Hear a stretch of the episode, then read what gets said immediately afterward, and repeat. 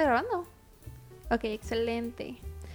Pues muy buenas tardes chicos y chicas que nos están viendo del canal. Eh, muchísimas gracias por estar una vez aquí más con nosotros en Chismiarte. Eh, si no me conocen, yo soy Viani y yo estoy aquí de host el día de hoy y vengo acompañando a la mismísima maestra Aide que está como acompañándonos en este capítulo de hoy con temitas bastante interesantes. Entonces espero que les guste este video y que se queden a ver todo lo que tenemos que hablar el día de hoy. ¿Cómo está maestra? Muchas gracias, gracias por la invitación. Estoy bien, estoy muy agradecida de recibir nuevamente la invitación porque no es la primera vez que nos encontramos aquí en este espacio. Entonces estoy muy a gusto y además aquí detrás de cámaras también hay bastantes personas que aprecio y que me gusta estar aquí acompañada de ustedes. Excelente, pues muchas gracias maestra por, por estar aquí y nosotros también la recibimos con mucho gusto.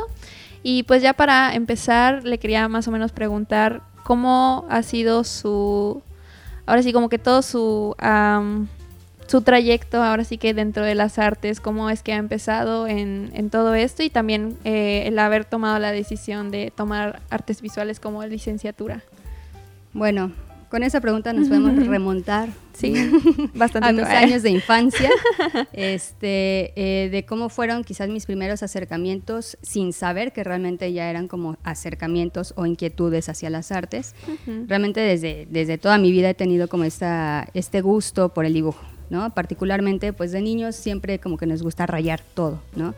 Pero sí notaba que tenía una particularidad o cierta habilidad con el dibujo. Tampoco una excelencia, pero bueno, estamos hablando de mis años, de mis primeros años de primaria. Claro que este, yo eh, dibujaba todo el tiempo, dibujaba personajes de los Looney Tunes y de personajes de mi época, ¿no?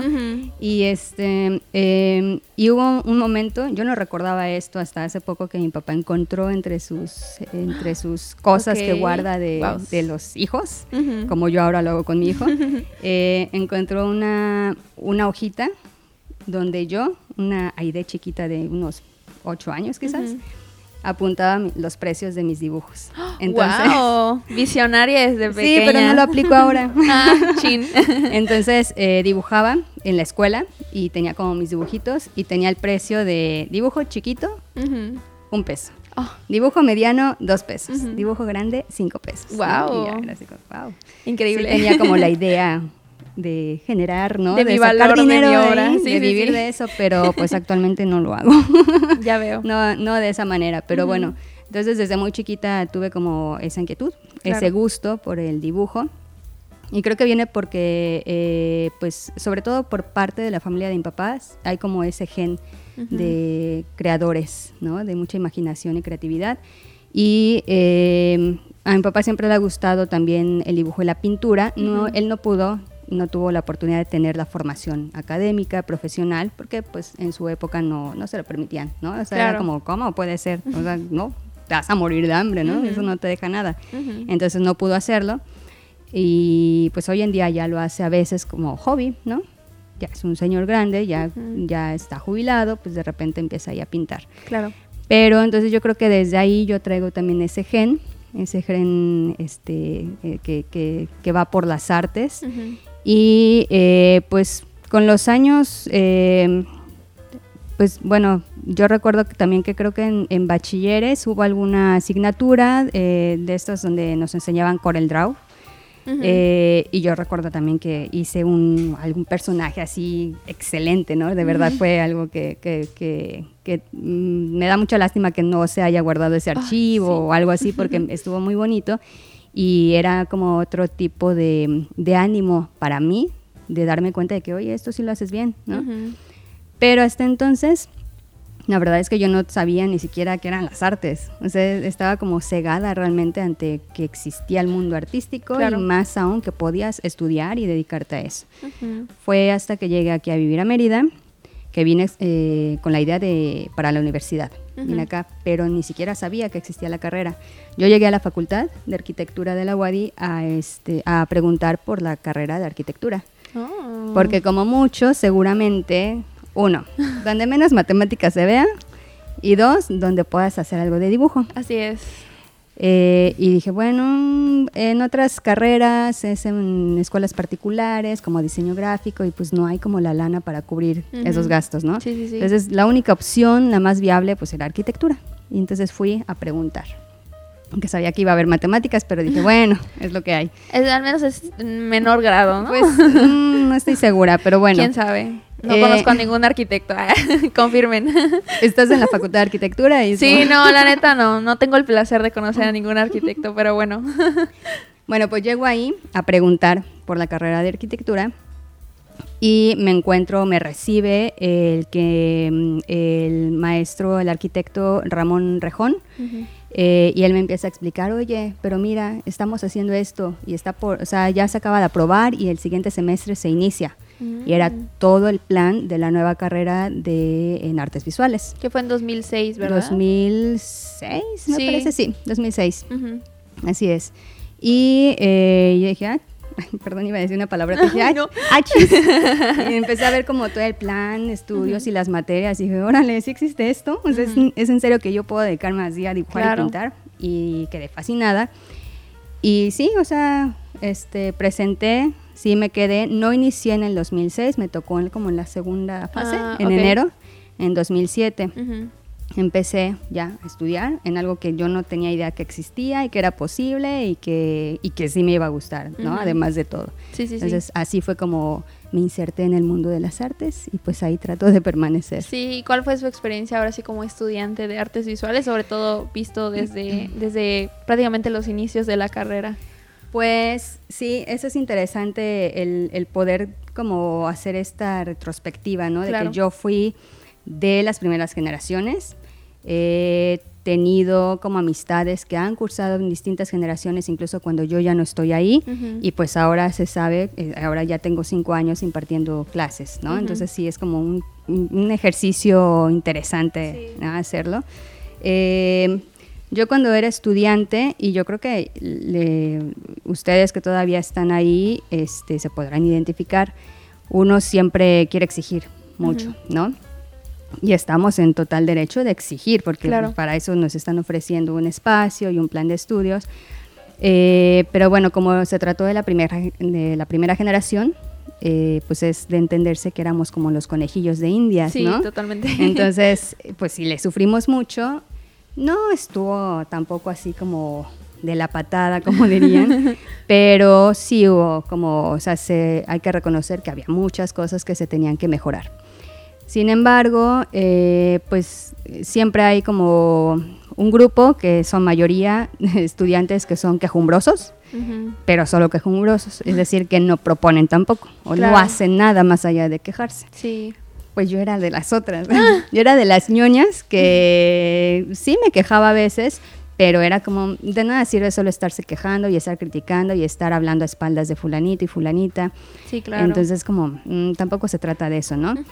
Entonces, desde ahí entendí, y todavía es un consejo que hoy les doy a mis alumnos, sobre todo cuando son como los primeros semestres, es de, están aquí en una carrera que además dura cinco años, que parece mucho, pero en realidad para tratarse de artes es nada, sí. ¿no? Y en cinco años se tratan de cubrir como muchas áreas de las artes visuales, muchas técnicas, muchas disciplinas dentro de las artes visuales y es imposible. Sí. Entonces lo único que vas a agarrar aquí es una embarradita de cada cosa y la verdad es que ya es responsabilidad de cada uno. Si te interesa, pues buscar por otros lados, ¿no? seguir alimentándote de otros lados porque pues cinco años no es para nada suficiente para desarrollarte en las artes visuales. Sí. Entonces, esa ha sido como, es algo que yo aprendí y que ahora pues doy como de consejo de, eh, pues no te quedes, o sea, está bien exigir, pero tampoco se trata solo exigir y quejarse sin proponer. Así es. Y no hay que estancarse ahí, siempre hay que buscar más allá, ¿no? Si realmente te interesa, tú vas a buscar todas las vías por fuera para seguir desarrollándote y aprendiendo en ello.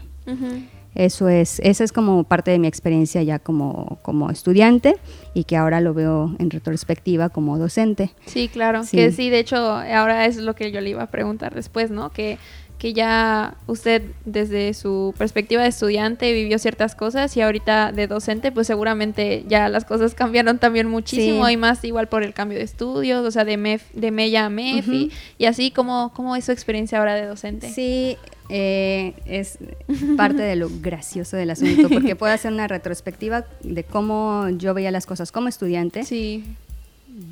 Desde mi posición de estudiante. Y también ahora puedo hacer el ejercicio de ver eh, cómo yo, como estudiante, veía la labor de los docentes. Y ahora Ah. yo soy la docente que Sí. está ahí como en, en la mira, ¿no? Correcto. Eh, y pues, pues también es algo duro. Sí. es algo un poco eh, complicado porque uno como, sí, como alumno, pues efectivamente solo exigimos, exigimos, exigimos. eh, y creo que muchas veces no se le da el valor real a la docencia porque mm, quiero creer que, ya actualmente como que hay más conciencia de ello. Sí. Pero pues la docencia no es nada más, ay, me espero a las 3 de la tarde, pararme ahí enfrente y hablar un poquito, bueno, ni siquiera un poquito, tres horas. Sí, claro. Tres horas. Bueno, hablo por mí, que son mis clases son teóricas. Sí. eh, y, este, y ya, ¿no? Y me regreso a mi casa y me lavo las manos y ya me duermo. Pues no. o sea, Descansito. ojalá. No, antes de esas tres horas hubo, no sé, 10 horas para preparar, tres Claro. horas. Y pasa mucho que cuando somos como primerizos en la docencia, eh, te dicen, ah, pues tu clase dura una hora. Y tú ya te echaste 10 horas preparando todo tu material y tu speech y lo, lo practicas a- contigo en el Sí, sí, espejo y sí. así. Y según tú ya, mi hora cubierta. Llegas a la clase, te presentas y ay, ya acabé y solo pasaron 15 minutos. ¿Y ahora qué hago con el resto del tiempo, no? Sí, claro. Entonces, por eso también es importante el, el siempre buscar como otras dinámicas, ¿no? Porque eso de dar solo cátedra es pesadísimo. Te repito primero porque todo lo que tienes que preparar antes es demasiado. Claro. Entonces, realmente creo que la labor docente eh, muchas veces es muchísimo más el trabajo que hay fuera del aula que dentro del aula. Claro. Y eso es nada más preparando el material para tu clase. Échate también después, pues revisar tareas, eh, evaluaciones, que es lo que platicábamos un poquito antes de, de sí, empezar sí. como el programa. Este, de los grupos que tengo ahora, cada grupo tiene 30 alumnos, de esos 30 alumnos cada uno tiene, no sé, 5 o 6 hadas al semestre, más las evaluaciones, más los proyectos. Ujú. O sea, sí, propuestas diferentes sí. y así, ¿no? y cuando son proyectos como personalizados, individuales, échate cada proyecto y cuando son, o sea, como documentos, o sea, es demasiado. Sí, totalmente. Sí, este, sí puede ser demasiada carga y, y pues me incluyo, yo como estudiante quizás no lo, no lo vi de esa manera en su momento, ¿no? Eh, te decía hace rato que quizás no se le da el valor adecuado a la labor docente Ujú. Porque no se, no se conoce qué hace el maestro fuera del aula. Sí, totalmente. Y, y ahora ya estando ahí en esa posición de docente, bueno, antes de, de la UADI, yo empecé en la docencia, yo creo que ya tiene como nueve o diez años realmente. Ok.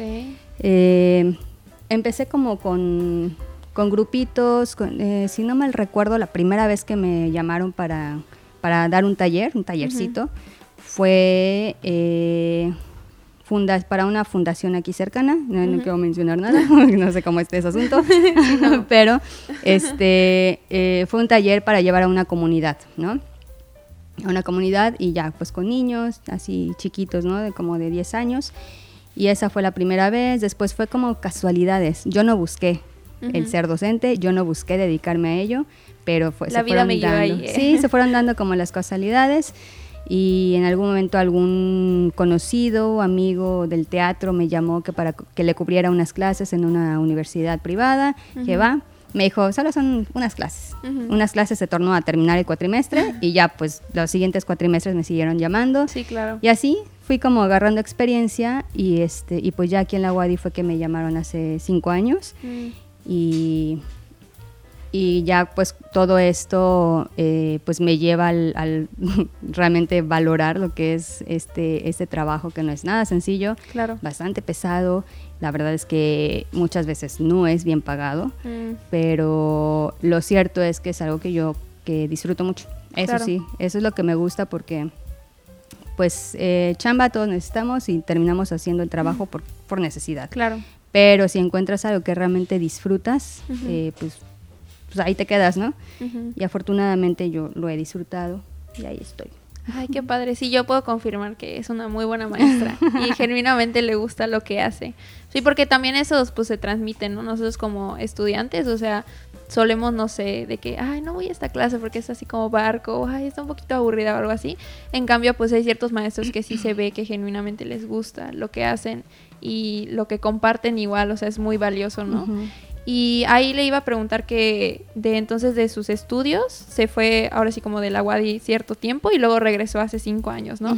Entonces, bueno, ya con esos cinco años, más o menos cómo ha visto el cambio eh, en la actualidad de los, ahora sí, de los jóvenes que estamos estudiando artes visuales y cuál ha sido ese cambio como generacional hasta cierto punto de cuando usted es estudiante y luego ahora que como que ha estado estas, estos otros cinco años aquí nuevamente en la facultad, más o menos cómo han sido esos cambios. Pues, ok.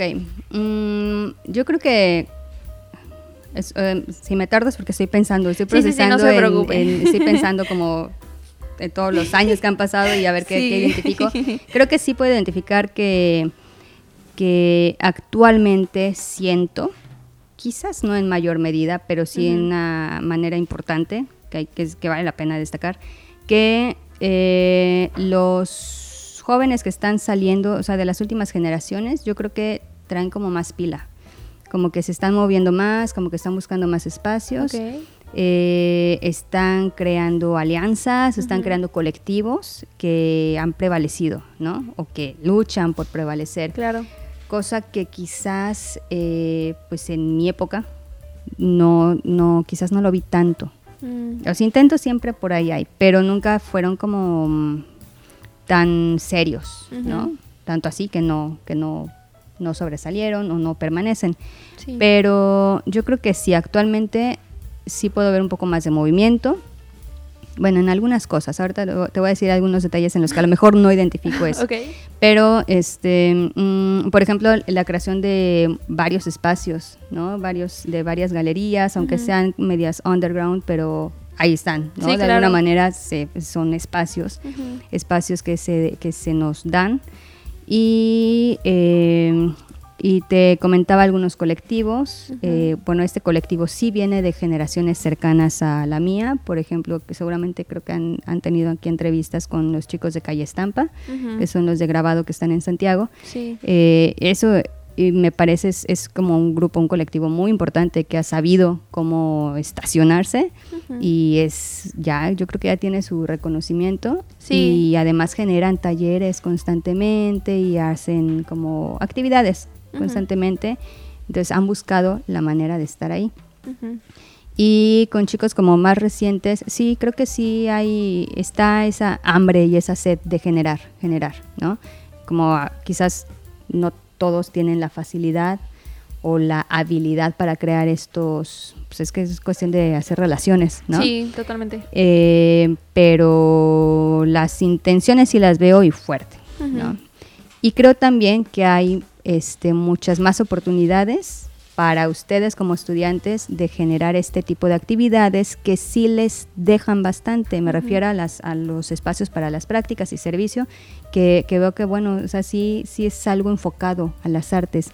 Algo que la verdad cuando estaba yo, o sea, no había. No había espacios para las artes visuales, ¿no? Era como muy, muy reducido. Eh, y eso es lo que puedo ver que ahora sí hay como más facilidad, más espacios donde se puedan desarrollar ustedes. Y creo que eso es como un aliciente para, bueno, pues voy a hacer esto, quiero generar este proyecto y ya sé por dónde conectarme.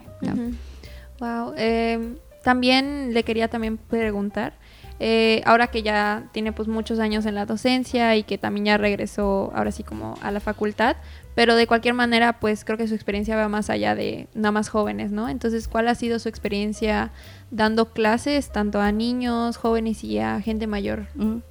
Ok, aquí la verdad eh, tal vez va a sonar como, no sé, muy increíble, por no decir pretencioso, porque pretencioso no, eso a lo mejor no es fácil de creer, pero la verdad es que me he encontrado con que me gusta enseñarle a todas las edades.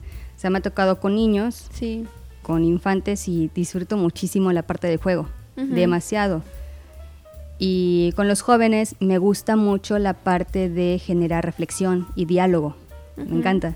Y con los adultos mayores es como una cosa totalmente distinta porque es como retroalimentarme de sus propias experiencias y me parece esa parte es la parte increíble que, que yo siendo más joven, pueda también todavía ofrecerles como ciertos conocimientos y se siente muy bien. Eh, y además para estas personas, eh, los adultos mayores, pues son personas ya, o sea, que ya no trabajan, ya también están jubilados, no saben qué hacer y encuentran en estos talleres, en estas actividades como modos de sobrellevar su día a día y hacen más relaciones y conocen amistades. Y tenemos ahí nuestro grupo de WhatsApp para, nada más para el cafecito y a veces vamos a desayunar. Y, se, o sea, es una experiencia muy linda esta de, de, los, de los adultos mayores, porque es como eh, es lo que te decía, este de, compartir experiencias de diferentes generaciones es como muy, muy satisfactorio, ¿no? Entonces, realmente, en conclusión, en cuanto a esta pregunta, la verdad es que me gusta, disfruto enseñar tanto a pequeñitos, a jóvenes y a adultos. La verdad, he disfrutado todo. Sí, tiene, tiene lo mejor de todos esos munditos, ¿no? Que sí, genuinamente lo disfrute. Y más o menos, ¿qué es lo que les enseña?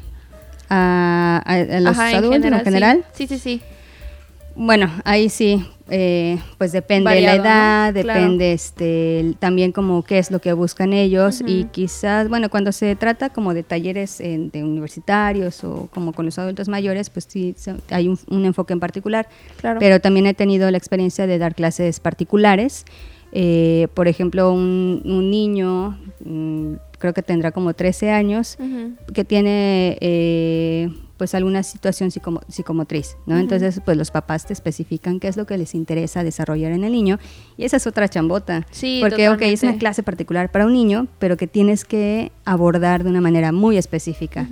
Entonces, es investigar, buscar un tema de interés y luego cómo abordas ese tema de interés eh, de manera creativa y qué tipo de actividad y además yo me echaba el material didáctico y que si voy a hacer una imagen para recortar y recortable y me ponía a hacerlo todo, claro. ¿no? a generar todo el material didáctico y pues también es otra chambota. Pero depende mucho eh, pues el tipo de público, ¿no? Quiénes van a ser tus alumnos, las edades, los intereses. Y de hecho, no sé si aquí recordarán, pero casi siempre cuando me toca un grupo nuevo, esa parte de presentarnos, que está como muy choteada, pero yo lo hago a través de un autorretrato, ¿no? Sí, sí, y me acuerdo de eso. Y un autorretrato, y además les pido, bueno, pero ese autorretrato que no sea tal cual tú físicamente, sino un autorretrato a partir de algunos otros elementos que te representen. Entonces me importa mucho, eso siempre ha sido muy así, como conocer a la persona, las personalidades. Sí, claro. Y así tal vez identifico como algún algún interés colectivo, a lo mejor de un mismo grupo, y así voy como focalizando mis, mis clases, ¿no? Sí, aparte igual en palabras tal vez no se pueden presentar muy bien, pero al momento de expresarlo artísticamente sí puedes encontrar otros detalles, ¿no? Y más cuando nosotros somos visuales, ¿no? Entonces, igual y sí me he encontrado con muchas personas que no tienen la habilidad de, del habla, pero sus obras es, ok, no, no me tienes que decir nada, ¿no? Lo entiendo todo. Sí, totalmente. Excelente. Pues bueno, ahora cambiando tantito el tema, pero no, no, no yéndonos muy, muy lejitos. Ahora sí que dentro de su historia maestra, ¿dónde entra ahora sí que el MUME y este proyecto que usted está elaborando y está en proceso de elaboración? ¿Nos puede contar un poquito más? Sí, este es un proyecto que está iniciando. Este, igual a mí me cayó como de sorpresa, o sea, no me lo esperaba ni nada, pero es un proyecto que inició en enero apenas, ¿no? Este año. Eh, a mí me, busca la maestra Jessica Ortiz, que pues hoy es la coordinadora ahí en la facultad en artes visuales, y me dice, oye, está este proyecto, está esta persona, está este espacio, está esta idea, y pues quiere hacer como un pequeño museo y un espacio cultural, y pues, ¿qué onda? ¿Te lo echas? Y yo, bueno, vamos a ver de qué se trata. No dije, tengo tanto no, trabajo, no es así como, ¿eh? sí. dije, ah, pues está interesante, ¿no? Sí, sí, sí. Y es un tema que me interesa, como pues, la cuestión de, la museología, ¿no? La museografía y la curaduría y todo, todo lo museístico. Sí. Entonces dije, bueno, pues vamos a ver qué onda, de qué se trata. y pues ya fuimos este, con este señor, conocí al señor eh, y pues me comentó como la idea muy vaga porque no estaba como realmente estructurada, pero dije, bueno, ya más o menos voy entendiendo. Y dije, ok, pues sí me interesa, eh, pues déme chance de generar como un plan de trabajo. Eh, pues ya yo en una siguiente reunión se lo presento y pues ya determinamos a ver si, si nos entendemos. Ok. Y pues así fue. Yo creo que la siguiente reunión fue como a las dos semanas, pero ya había trabajado, a ver, aterrizar bien las cosas, aterrizar en la realidad y este y pues ya llegué, le presenté como mi, mi plan de trabajo. Eh, esa es una parte importante porque yo creo que eso me, me dio puntos y, le dio como confianza en, bueno, llega con un plan bien preparado, ¿no? O sea, bien estructurado y bien estableciendo qué es lo que se va a trabajar, cómo se va a iniciar, todo. Y entonces me dijo, órale, pues va, hagámoslo. Sin embargo, bueno, es un proyecto eh, particular donde no, no tenemos de dónde estar jalando dinero. Claro. Eh, esa es una parte que obviamente nos, nos limita mucho en avanzar con las tareas de manera más rápida. estamos ahí como arañando todo, ¿no? Sí. Este, estamos ahí como casi casi por amor. Por amor al arte, ah, como Casi casi. Entonces, eh, pues ha sido complicado. Em, ya pues yo tuve la oportunidad de empezar a, trabajar con practicantes, justamente igual de, la carrera de ustedes, de artes visuales. Y pues ahí poco a poco se ha ido avanzando, pero estamos hablando de que todo el material que se tenía, o que se tiene más bien, pues es desde inventariar, identificar de qué se trata todo esto, inventariar, generar formatos, y seguimos ahí, ¿eh? o sea, es como demasiado lo que hay que hacer y bueno, empezar a estudiar el espacio y cuáles pueden ser las adecuaciones y las cuestiones de iluminación, estamos como, ya está como esta parte de eh, empezar a cotizar hasta los extintores, pero poner atención bien en qué tipo de extintores por el tipo de materiales. Entonces son como muchos detallitos que no es nada más, ah, ya vamos a poner las piezas que se vean bonitas, como acomodaditas y abrimos, ¿no? Eso es lo que de repente, eh, este... Toma más tiempo, ¿no? El, señor eh, de repente dice, no, ya, ya hay que abrir. no, o sea, no, queremos hacer las cosas bien, ¿no? claro. Y, y, además, pues porque yo ya tuve una, afortunadamente me recibió la, este, la directora. Eh, Ana Méndez Peterson y pues ya sí estamos ya como siendo eh, ya me integraron en esta parte de la red de museos nada más como para para darle seguimiento al proyecto y pues sí me interesa mucho que lo que se vea, se vea que está en un proceso quizás lento, pero bien hecho. Totalmente. Entonces es, no, pues no quiero ahí dar la cara con cosas a medias o mal hechas, ¿no? Entonces sí es un proceso como muy, muy lento, pues es un proyecto de iniciarlo de ceros. Claro. Pero ahí sigue. Ahí sigue y esperemos que ahí siga este, porque sí sería como muy satisfactorio lograr que este espacio que es muy pequeño, pero que realmente pueda cumplir con esa función de un pequeño espacio cultural. Sí, por lo que ya ha contado ahorita y por lo que usted me contó igual hace ratito, pues sí se ve que es un proyecto bastante interesante. Y este proyecto, ahora sí que dentro de, de Mérida, y la comunidad artística en Mérida, ¿cuánta relevancia usted considera que, que tiene este proyecto para nosotros? Bastante, porque eh, si nos vamos solo por el nombre, que es eh, Museo de Modelismo Estático, para empezar, todos se quedan así como, mm, ¿y qué es eso? ¿Y qué, qué modelismo estático? ¿Pasarelas? No. sí. No, entonces empezando por ahí, ¿no? Es como importante dar a conocer qué es el modelismo estático. Y este, ya casi me como el micrófono. No pasa nada. Y este primero, ¿no? Dar a entender qué es y que realmente es algo que vemos muy a menudo, como maquetas, como representaciones a ah. escala, ¿no? Que lo vemos en las películas, que lo vemos en fotografías, recursos, ¿no? De generar espacios a escalas pequeñas como un recurso visual. Claro. O este, bueno, en este caso los modelistas que con los que he estado trabajando, que he conocido, muchos lo hacen también a modo de solo hobby nada más. Sí. ¿no? Pero desde toda su vida, que desde chiquitos empiezan con esta actividad de estar ahí armando sus trenecitos, sus avioncitos, y luego van encontrando que no solo es como armar legos, sino que muchas veces son piezas que hablan de eventos históricos. Claro. Entonces ahí es cuando viene como una gran importancia y relevancia en aplicar lo que es el modelismo estático o buscar la manera de insertarlo en la pedagogía. O sea, es, muy fácil, sumamente fácil, porque tenemos muchas piezas que hablan de la Primera y la Segunda Guerra Mundial. Claro. De ahí ya nos agarramos para hacer todo o sea, un gran discurso o diferentes discursos, pero en torno a estos, a estos, estos eventos, ¿no? Y entonces, eh, además el simple hecho, la simple actividad de crear estos, estas figuras a escala, pues es la manufactura que nosotros también conocemos, Sí, ¿no? claro. El, el saber manejar y manipular ciertos materiales, la precisión, la destreza, etcétera. O sea, no es nada ajeno a cosas que nosotros desarrollamos en la carrera. Sí. Entonces, eh, aunque pareciera algo como, ay, ¿eso qué?